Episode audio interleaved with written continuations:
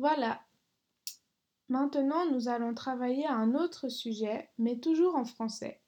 Il s'agit de la compréhension.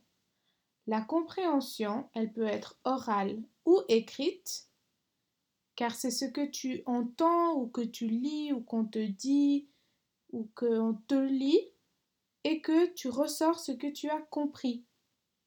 Donc, par exemple, pour toi, si tu écoutes euh, une chanson et qu'on te demande euh, qu'est-ce qui s'est passé dans la chanson, et quand tu seras un peu plus grand, tu vas lire un texte et tu vas devoir répondre à des questions sur ce texte pour voir si tu as bien compris le texte.